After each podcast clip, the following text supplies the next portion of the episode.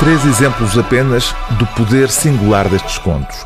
Um príncipe que cavalga em busca dos confins do seu reino, até já não conseguir estabelecer contacto com o palácio real de onde partiu. O chefe de um bando de salteadores que, depois de uma temporada na prisão, se vê só, doente e abandonado, até encontrar finalmente o reino dos salteadores mortos.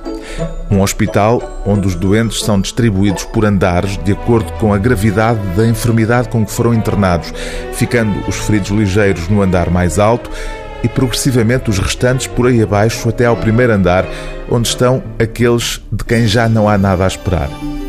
É com estas premissas que o italiano Dino Buzzati constrói três das 60 histórias perturbantes deste magnífico livro.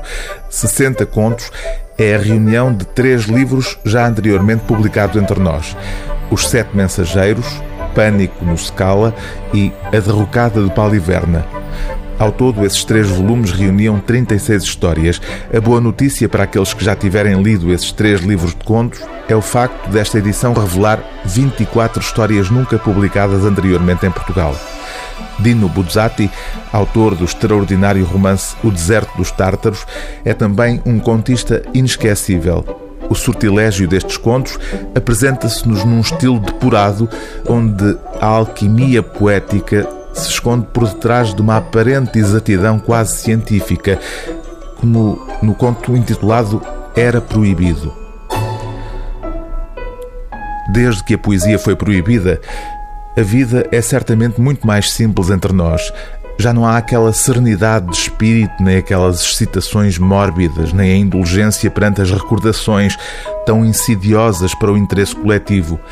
A produtividade é a única coisa que verdadeiramente interessa e realmente não se consegue perceber como pôde a humanidade ignorar durante milénios esta verdade fundamental. Dentro dos limites consentidos, estão, como se sabe, alguns hinos que incitam precisamente às grandes obras de interesse nacional, hinos passados pelo crivo da nossa benemérita censura. Mas pode dizer-se que são poesia? Não, por sorte.